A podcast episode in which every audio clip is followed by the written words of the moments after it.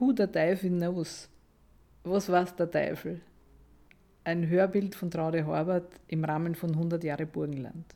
Das ist, das ist schwer, wenn du nicht Englisch rein kannst, nicht? Weil das Schlechte war es mit der Sprache. Wenn ich bin an Bus rein, gefahren oder in die Kirchen, ich bin gegangen, die Kirchen, aber das hat ja, ich habe mir gedacht, ich kann es Seite nicht verstehen. Sie war schwer. Aber wenn du jung bist, ich denke, sie geht leicht. Mhm. Mhm. Viele meiner Freundinnen sind uh, Dienst gegangen zu der Englisch People. Die haben schnell Englisch gelernt. Sie denken, sie war gut. Yeah. -huh. Vielleicht hart in the beginning, aber sie haben schnell, uh, alle haben schnell gelernt. Gut. Me, I was ashamed. I was shy to speak the language, you know. So they had people at work that spoke Pennsylvania Dutch, and they put them four ladies in charge of us that teach us how to sew. We were in a sewing factory, you know. But then eventually, you know, you have to go out in the world and you have to learn, you know. So then we went to night school, but it was only like six weeks or what, you know. We learned, I felt by then that I spoke a better English than my dad, and he was here all this time. Ist nicht so leicht, wenn man die Sprache nicht kann. Es ist so leicht, schwer. Bei ich zum Beispiel, ich tue auch noch heute in Deutsch rechnen, wenn ich sage, in Englisch muss sagen oder alles, aber ich tue zählen und alles tue ich Deutsch.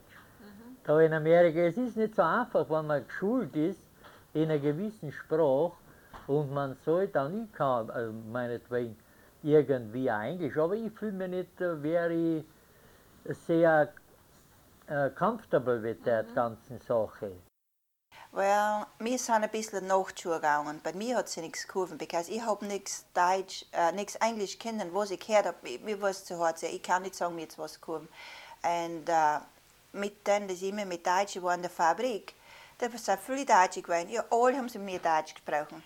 Ich bin froh gewesen, weil sie hat mir kein Gut nicht an. Mhm. Das hat ziemlich lang genommen. Dann habe ich geheiratet. Ich glaube, das ist äh, wegen der Sprache. Ich glaube, ich kann mich erinnern, in Österreich, wie ich noch draußen war, wie ich noch in die Schule gegangen, in die Volksschule gegangen bin, sind manchmal welche rausgekommen von Amerika auf Besuch. Und die konnten das Deutsch nicht, äh, nicht richtig, nur ganz halb. Aber wir haben da die, die größte mhm. Gaudi gehabt. Äh. Aber das gibt's da, das hat es in Amerika nicht. Die, die haben da, da kann man noch so schle äh, schlecht die Sprache beherrschen, äh, die, die würden keinen würden niemand austun. Äh, war dann bei der äh, Nachtschule habe ich angefangen dann. Und da habe ich mein, mein Englisch ein bisschen, immer ein bisschen mehr und mehr gelernt. Ich kann mit meiner, mit meiner Muttersprache kann man viel besser verständigen. Reden Sie mehr Deutsch oder mehr Englisch? Noch mehr Englisch in der, ja. Ar in der Arbeit. Äh. Ja, bevor die Kinder sind in den Schule gegangen, da haben wir dann alles Deutsch gesprochen. Aber dann, äh, wir versuchen, mehr Deutsch zu sprechen. So, mein, der, der Junge ist neun, äh, neun Jahre alt. Mit ihm spricht man auch viel mehr Deutsch. Mhm. Aber es, es wird zu schwierig. Sobald die rausgehen. Na, mit unseren Kindern haben wir äh, Englisch geredet. Aber haben alles Deutsch verstanden, weil wir mit seiner Großmutter haben gewohnt. Mhm. Für elf Jahre. Ich habe sehr schnell verstanden aber du kannst es nicht herausbringen.